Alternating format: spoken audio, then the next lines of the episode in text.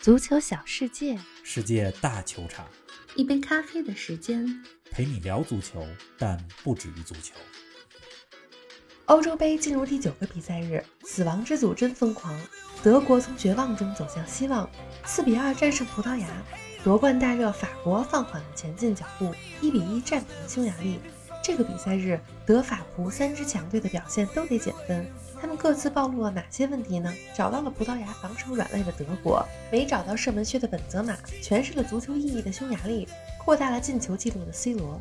死亡之组之外，西班牙战平波兰，斗牛士难求一胜，莱万打开进球账户。更多精彩内容尽在本期欧洲杯早咖。听众朋友们，大家好，欢迎来到今天的节目。方老师你好。林子豪，听众们，大家好！今天是父亲节，我想对于天下许多热爱足球的父亲来讲，最好的节日礼物就是能看上一场精彩的比赛，尤其和自己的孩子一块看场球，嗯，就更好了。在这儿呢，也祝收听我们节目的已经当上或者即将当上父亲的观众们节日快乐！节日快乐！昨晚上三场球，真是对得起这个周末黄金档。是啊，死亡之组当中，德国赢了，葡萄牙输了，法国平了。这三支传统强队结果都不一样，但有一个共同特点，那就是他们这轮比赛的表现啊，都给他们的夺冠系数要减分儿。所以咱们呢，今天重点聊聊德国、葡萄牙、法国都各自暴露出了哪些主要问题。好啊，玲子今儿心情不错，虽然我们俩都算中立的球迷、客观的主播，但我知道德国队赢球，玲子心里也是乐开了花儿。是的，是的，嗯，德国和葡萄牙这场比赛呢，是本届欧洲杯开赛以来我看球过程中内心最紧张的一场。不过说比赛之前，还是每天的传统环节，说说欧洲杯历史上的今天吧。今天是六月二十号，二零零零年的这一天，也就是二十一年前的今天，欧洲杯小组赛第三场，葡萄牙三比零战胜了德国，德国惨遭淘汰，嗯小组垫底出局。是，而且那场比赛。已经确定出现的葡萄牙轮休了飞哥和鲁伊科斯塔这两名球星，依靠着半替补阵容，三比零干脆利落的战胜了全主力出战的德国。边锋孔塞桑帽子戏法，这场失利对德国来说伤害性极大，侮辱性极强。这是二十一年前的事儿，真是。回到昨天晚上，德国和葡萄牙又一次相遇了。这一次，德国足球也是到了最危险的时刻。不过还好，他们四比二战胜了葡萄牙，出线形势转危为安。是啊，今天这场比赛呢，德国队排出的首发阵容和第一场完全一样，同样是这套阵容，第一场被法国打得没脾气，今天却取得了截然不同的结果。短短四天的时间，面貌焕然一新，德国队是怎么做到的呢？咱们还是讲四点，我觉得今天德国队有四点做得非常好。来说说，这第一，一开场就非常有紧迫感，中前场的传球速度很快，有一种势在必得的气势。确实是。这第二。德国队开场后获得的机会很多，嗯，但是呢，让葡萄牙通过一个教科书般的反击先得了分儿。对，德国失球之后啊，没有乱，继续按照失球之前的既定战术来打，也成功了。嗯，这第三啊，也是最重要的一点，就是德国队找到了葡萄牙防线的命门所在，那就是右后卫佩佩和右边后卫塞梅多之间的空当。结果专门打这一点屡试不爽。是的，今天大部分的威胁进攻也都来自于这个区域。嗯，第四点呢？还有这第四点，嗯，就是德国队两名球员表现得非常出色。一位呢是左边一位戈森斯，是他呢也获得了这场比赛的最佳球员。除了戈森斯之外，哈弗茨今天在进攻端的表现也相当活跃，总是能在正确的时间出现在正确的地点上。刚才啊说的这些都是德国赢球的关键，赢球可喜可贺。但是德国今天的防守真是让人担心。对呀，看比赛的过程中，尤其是上半场，有一种双方都只在乎进攻，而防线却都像筛子的感觉。给我们说说德国今天的问题吧。德国赢球，但是他们的表现呢却要减分。这场防守，说实话还不如第一场输给法国的那场防守好。葡萄牙，你看今天的两个进球，就说明了德国队防线当中的两个问题。嗯，上半场德国的第一个失球是德国队进攻被葡萄牙化解之后。葡萄牙打出了快速反击，是的，这个时候德国的中场防守一片空虚，回追速度也是非常慢。嗯，几名防守球员有一种惊慌失措的感觉，不知道谁该盯谁。这个失球呢，就暴露了防反击的过程中回追速度慢的问题。嗯，今天下半场的第二个失球，当时德国已经四比一领先，是的，葡萄牙的定位球传到了禁区后点，C 罗把球挑回到门前的时候，若塔是在无人盯防的情况下破门。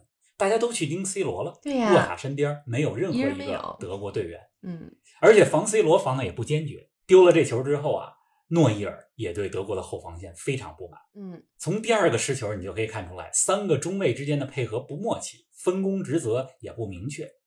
今年的欧洲杯的德国队啊，打的是三后卫阵型，往届德国队还是四后卫阵型多。德国现在的这个三后卫战术，三四三阵型，有点像效仿图赫尔的切尔西队啊。但是从目前的情况来看，防线的隐患真的很大。确实是这么攻防两端大开大合的这种状态，很难走得太远。哎，咱们再来说说德国的对手葡萄牙吧。葡萄牙的后防线上有着上赛季英超最佳球员鲁本迪亚斯，还有着经验丰富的佩佩。今天一下子丢了四个球，这是怎么回事呢？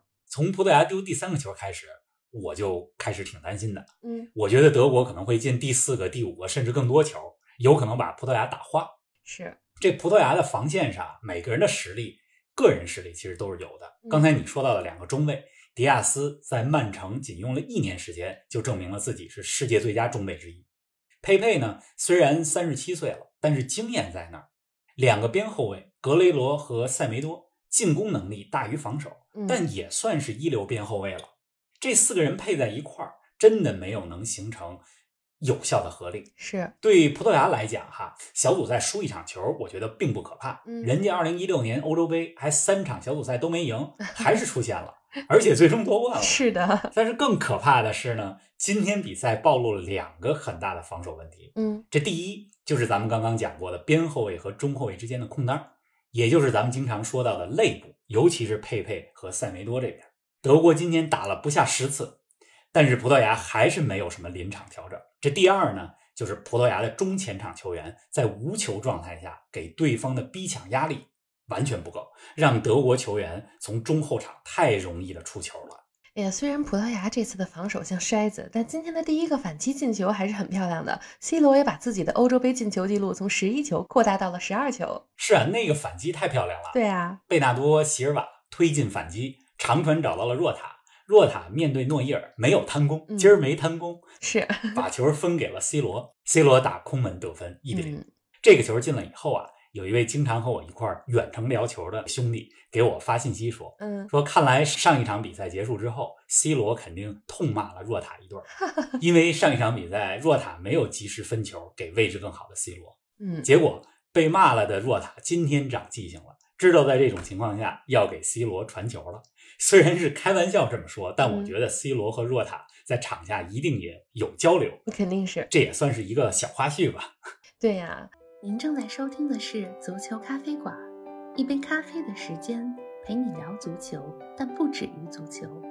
欢迎您在各大音频平台关注我们的节目，同时欢迎关注冯老师的足球评论公众号“冯球必侃”，让我们一起聊球、砍球、追球。哎呀，还挺有意思的。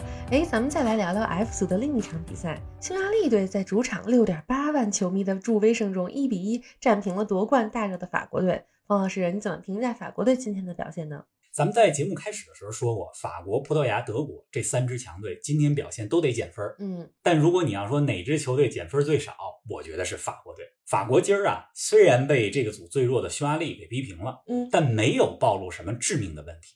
你要一定要找问题的话，法国今天主要是两点：一是防守注意力在上半场快结束的一瞬间突然就不集中了，造成了匈牙利的进球。是的，这第二呢，是法国今天可是浪费了不少机会，尤其是本泽马上半场浪费了一个单刀，嗯，那个球姆巴佩用脚后跟给他做的球非常漂亮。但刚才说的这俩问题都不是结构性问题，可能换一天换一场比赛，这就都能解决了。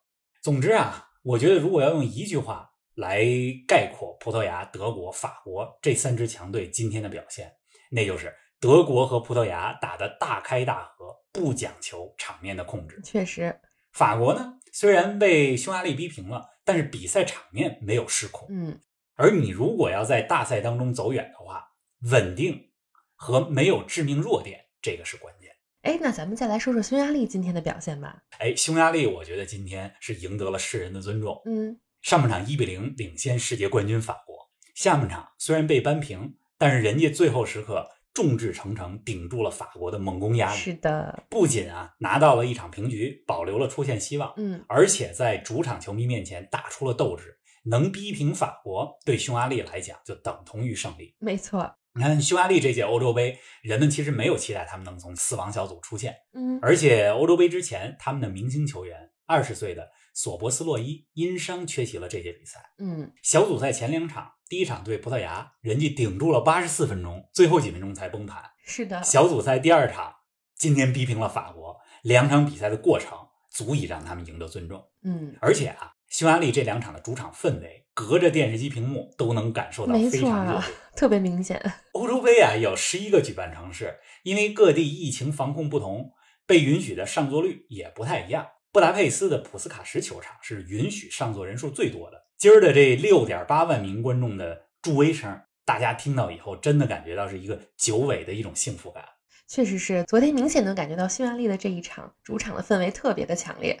昨晚今晨进行的比赛，除了死亡之组 F 组的两场比赛之外，还有西班牙战平了波兰这场。再给我们说说这场比赛有哪些亮点吧？